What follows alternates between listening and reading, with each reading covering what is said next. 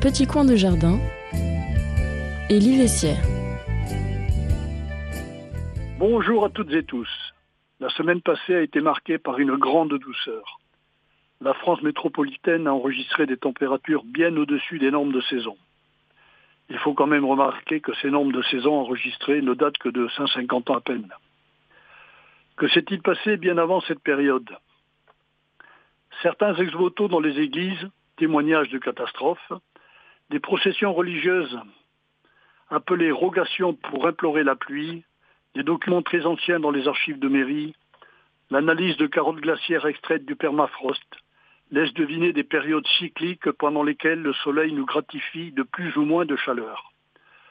Le cycle solaire est de 11 ans et nous devrions avoir un apogée prochain en juillet 2025.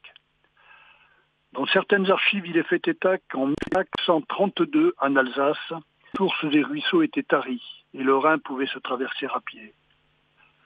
De même, en 1303 et 1304, la Seine, la Loire, le Rhin et le Danube pouvaient se traverser aussi à pied, soit de l'Europe.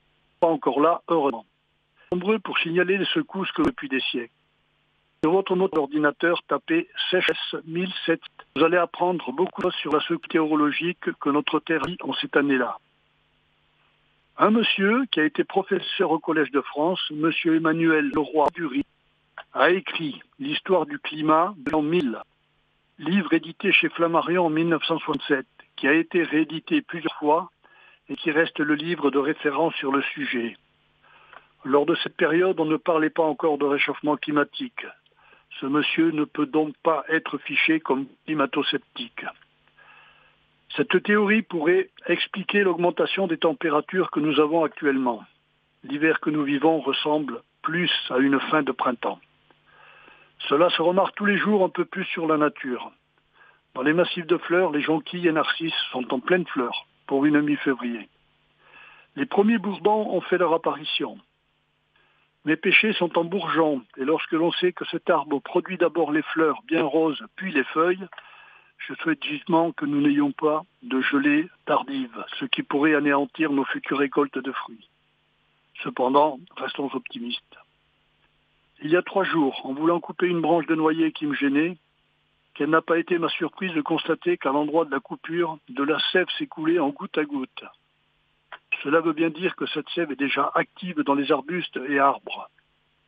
Si vous n'avez pas encore taillé vos fruitiers, je pense qu'il est probablement trop tard. Faites un essai sur une petite branche et surveillez s'il y a un écoulement. Si ce n'est pas le cas, ne tardez pas.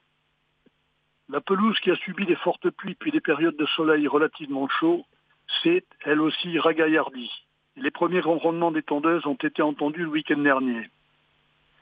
S'il n'y a pas trop de pluie, cette année jardinière devrait probablement commencer très vite. Mettez vos pommes de terre à germer, elles n'attendent que ça. À toutes et tous, très bonne semaine.